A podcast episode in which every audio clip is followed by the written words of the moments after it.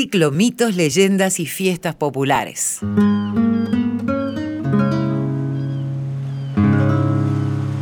Monte Hermoso celebra la primavera en una playa con huellas de 7.000 años.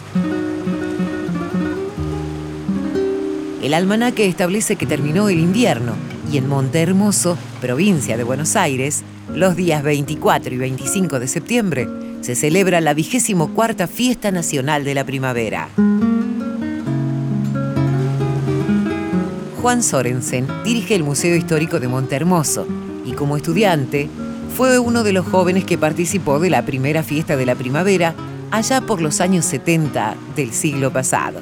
A partir de 1971 se inaugura la escuela secundaria de Montermoso, el primer grupo de estudiantes secundarios, entonces la fiesta comenzó a promocionarse en serio, comenzó a hacerse un festejo muy popular con concurrencia de gente de la zona, principalmente de Bahía Blanca, Coronel Dorrego. Los romanos no inventaron las estaciones, pero le pusieron nombre. Y la primavera es esa época que da cuenta de los calorcitos del primo verano que viene a clausurar el tiempo del hibernum.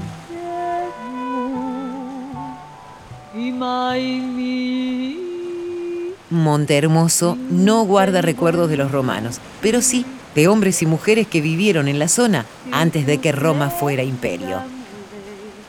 Quienes visiten Monte Hermoso en esta época pueden conocer una reserva geológica y arqueológica que contiene pisadas humanas que datan de 7.000 años un lugar que alguna vez divisó Juan de Garay y que conoció Charles Darwin.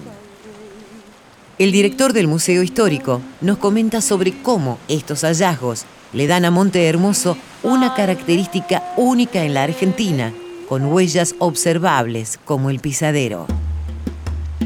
Toda esta zona es un gran yacimiento arqueológico y paleontológico muy, muy importante. Cerca de Montermoso, no hace muchos años, aparecieron huellas humanas muy claritas. La Universidad del Sur de Bahía Blanca determinaron son huellas de adultos y niños y de animales ya extinguidos de alrededor de 7.000 años.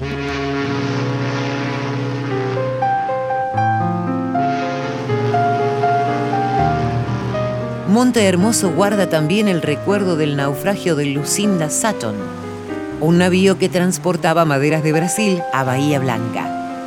Gracias a la inventiva de los vecinos y los tablones que se tiraron fuera de borda, en las tierras de la familia Dufour, el 1 de enero de 1918, se inauguró un lujoso hotel de madera que tenía 60 habitaciones. El faro que ostenta Monte Hermoso tiene su historia y guarda cierto parentesco con la Torre Eiffel de París.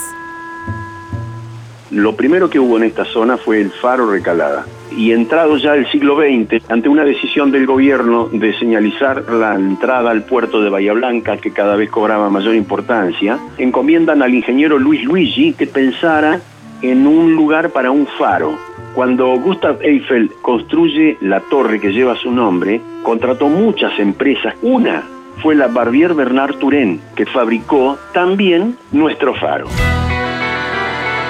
La vigésimo cuarta Fiesta Nacional de la Primavera en Monte Hermoso es una movida para miles de jóvenes, quienes este año tendrán como atractivo la música de Capanga y Estelares. Cada región tiene su historia. Vos también podés contar la tuya escribía historiasargentinas.radionacional.gov.ar. Esta historia la escribimos juntos. Radio Nacional, la radio de todos.